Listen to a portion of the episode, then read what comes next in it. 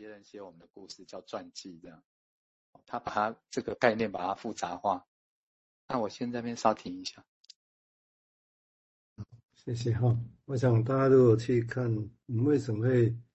大家回头来想，我先从亚当·弗利德写作的方式跟他本身的概念，然后再再补充刚刚名字提到的内容本身。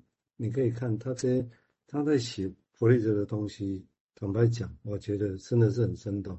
哦，就写这种这种词词，其实坦白讲呢，也是我们现在整个在学圈内也很不太会这样来谈。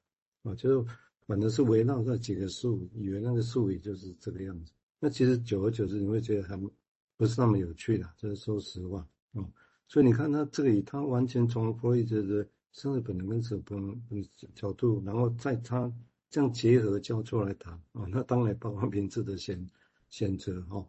那这样来讲的时候，你会发现整个就就活络起来啊，就活络真的理论，这真的是有趣啊。那有趣在哪里？是不是只是讲生命哲学，或者其实他讲的是心理学的疑问？这是我刚刚讲的。如果顺着他刚刚那样角度，也就是所有的事情用他的术语叫做会都会回归到无无机物的状态哦。他把它说，也许那是生死亡本能的哦。但是这个地方你看哦，我们的生活里面大家都会听过。尘归尘，土归土，这个你可以也许当做是一个生命的成就、生命的境界，你可以接受这个状况。OK，这个词也就你会这样想。那这样想，当然也许你把它当做宗教的境界，或者是人生命哲学的一个概念来看来看这个现象。但是我觉得弗洛伊德如果照他这样的描绘，我记得活络起来是指的，他其实看起来他要疑问的是说，如果这里面有人的心理学在这里头。如果有人的心理学在里头，那何以最后人本身会尘归尘，土归土？那这里面的心理学到底是什有什么样的力量来达成这样的现现象呢？哦，大家也许会觉得我这个野心太大，没有错。嗯，对他们来讲，那个是野生野心在竞争的时代哦，因为大家都要去解释，去解释很多不知道的事情。好，我们现在请瑞金再谈谈，谢谢。嗯，就刚刚上面那一段我。印象很深刻是说，哎，那生命故事不是只有这个生跟死，呃，而是一个人他怎么用自己的方式去生跟去死，然后呢，这个过程其实充满了障碍跟挑，呃，这个挑战的哈。我觉得这一段好像就是有一点拉开我们在听一个人讲事情的时候，呃，好像呃，当然他。呃，可能对方讲起来是平铺直叙的讲，就是在讲一个事件或这个事件的来龙去脉、因果关系等等的。可是好像比较少去看到，哎，那这里面呃，之所以变成这样，其实是有一个人啊、呃、在里面可能很努力的，或者是很绝望的啊、呃，去放弃了什么，或很努力的去做了一些什么。好，那其实呃，但是这个却是一个人在面对自己的处境的时候，实际上会发生的事情，就是我们常常遇到呃，可能那个处境是比较啊、呃、这种嗯打击性比较高的哈，但是呃或或许人在那个情境之下，他有可能所。啊、呃，采取的这种行动或思考，已经有办法让他去重呃重新去诠释，从行动中重重新去诠释他遇到的事情，所以那个过程可能会有一些呃，他呃我们所谓看到的这这些，他表面上看起来是他经历的事情，可是这中间其实在啊、用用某一个角度来看，也是。他用用已经有一些方法去处理他所面对到的问题啊，这个都在生跟死的这个啊、这个一个人的一个故事里面哈，所以一个人他其实也是在说啊、呃、他自己故事的那个人这样。好，先到这边。哦，所以可以大致可以用这角度，就像这流了出来的生，其实指的是我们后来因为大家都用“信”这个字眼。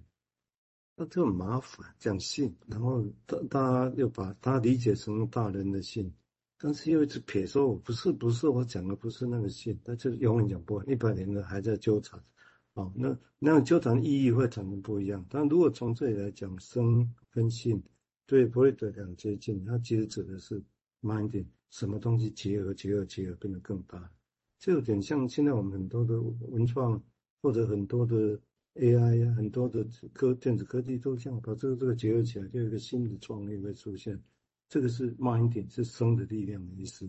哦，那死者的就回归有机物啊，就是删掉回归有机。简单的理解是这样。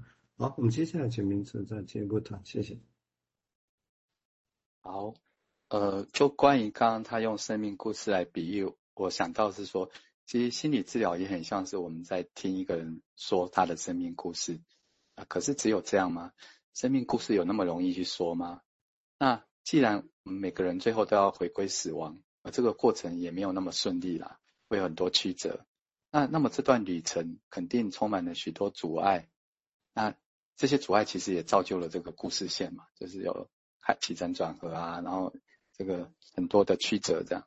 或者我们可以说，生命一开始其实它的出现就是一种困扰。就是这亚当·菲利普说的弗洛伊德一开始的比喻哦，那我们可以把它想象，生命开始或许对主体来说，他那种困扰就像是一个会爆发的火山这样。那治疗师在治疗的时候，我们的诠释呢，其实呢，或者是我们在治疗现场试着跟患者互动的那种尝试呢，会不会其实就是一直在打破患者本身想要归于惯性或平静的 那种。那种平衡呢？所以其实治疗师也变成是一种困扰啊。所以我们要注意的是说，这样的困扰它的程度，其实也会达到这个呃斯芬克斯就是狮身人面兽对伊底帕斯的提问哦。